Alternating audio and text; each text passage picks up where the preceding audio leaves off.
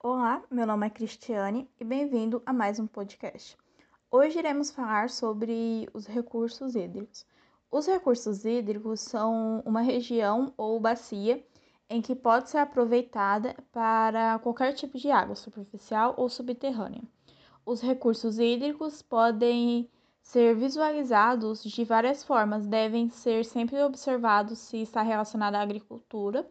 A água subterrânea é o principal reservatório de água doce disponível para os humanos.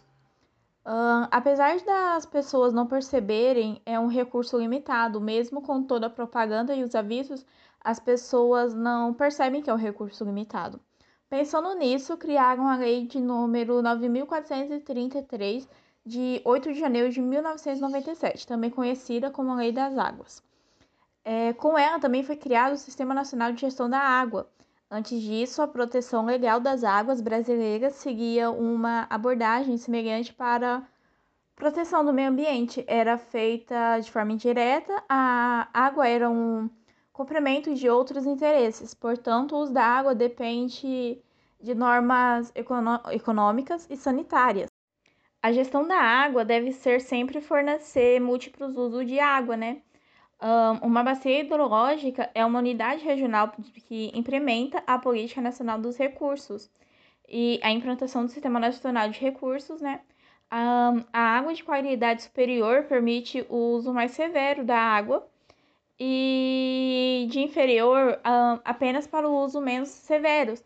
A estrutura de um rio ou de qualquer outro tipo de corpo de água deve ser considerado três aspectos principais: o rio que temos, o que queremos e o que podemos ter. No Brasil é utilizada uma classificação baseada na qualidade. O sistema permite que os padrões de qualidade estabelecidos para cada categoria sejam formados pelos padrões mais restritivos de todos os usos pretendidos da categoria. A, a água de qualidade essencial deve ter condições naturais e nenhuma água residual pode ser descartada, mesmo após o tratamento. Outras categorias é permitir aumentar o nível de poluição, sendo que a categoria 1, que é a água mais baixa, a, a é mais baixa, a categoria 4, que é a água doce doce. A categoria 3, que é água salgada, é água salgada, apresentam vários tipos, vários níveis de poluição mais elevados. Esses níveis de poluição determinam os possíveis usos de corpos de água. Por exemplo, na categoria 4, a água doce, o nível de poluição permite o uso coordenado de navegações e um pa paisagismo menos exigente.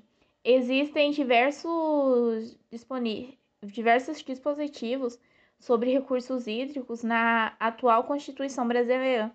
Há também eh, disposições sobre o domínio das águas, seu aproveitamento e competência legislativa e administrativa das três ênfases do poder pela lei. Não existem águas particulares ou privadas com domínio ligado à propriedade da terra.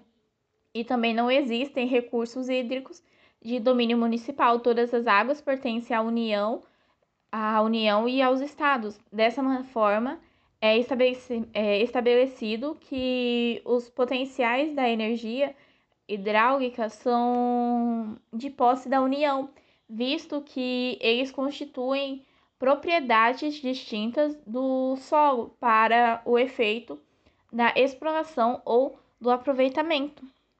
Com isso, encerramos mais um podcast. como eu disse no começo, meu nome é Cristiane e eu agradeço a atenção. Ou de direito do, de propriedade. Posteriormente, a água ainda foi tratada como a água passou a ser objeto de legislação própria, nomeada as leis das águas, né? De, é, de 1934 e de acordo com a Constituição de 1988 e posteriormente a Lei de 1997, a necessidade de proteger a água foi reconhecida uma estrutura ambiental baseada é, na, gestão, na gestão relacionada uma a integração dos recursos hídricos ao meio ambiente para garantir o desenvolvimento sustentável e manter o meio é, e manter um meio ambiente ecologicamente equilibrado. A lei se baseia no fato de que a água é um produto público e não pode ser privatizado. Sua gestão deve ser baseada em usos múltiplos e também deve ser descentralizada com, a, com participação privada. Usuários sociais e governamentais, se houver escassez, a lei garantirá o seu uso, que o seu uso seja do consumo humano e animal.